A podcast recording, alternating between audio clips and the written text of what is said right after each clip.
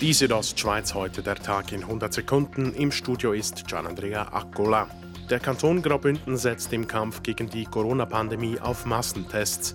Nach der Umsetzung diverser Pilotprojekte hat sich die Regierung entschieden, an den Tests festzuhalten. Der Bündner Gesundheitsdirektor Peter Payer sieht darin eine große Chance. Wir können aufzeigen, dass wirklich verstärktes Testen, Nachtesten etwas bringt. Und wir glauben eben, dass das auch eine Alternative ist zum, zum öffentlichen Leben, auch zum wirtschaftlichen Leben. Zum Teil müssen runterfahren. Zur Verfügung stehen dem Kanton Graubünden insgesamt neun regionale Zentren und 25 Millionen Franken.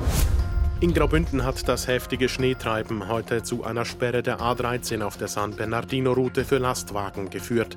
Blockiert war der Abschnitt zwischen Chur im Norden und Roveredo auf der alten Südseite. Das Fahrverbot betraf beide Richtungen. Bereits zuvor war die A13 zwischen Mainfeld und Landquart gesperrt worden.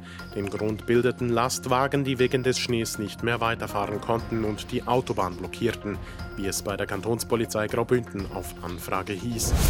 Seit knapp zwei Wochen sind in Graubünden mobile Impfequipen im Einsatz. Sie impfen Bewohnerinnen und Bewohner in Alters- und Pflegeheimen gegen das Coronavirus.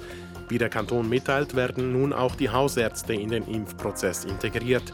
Aufgrund der begrenzten Menge an vorhandenem Impfstoff sollte der Einbezug der Hausärzte aber noch nicht vor dem 22. Februar der Fall sein.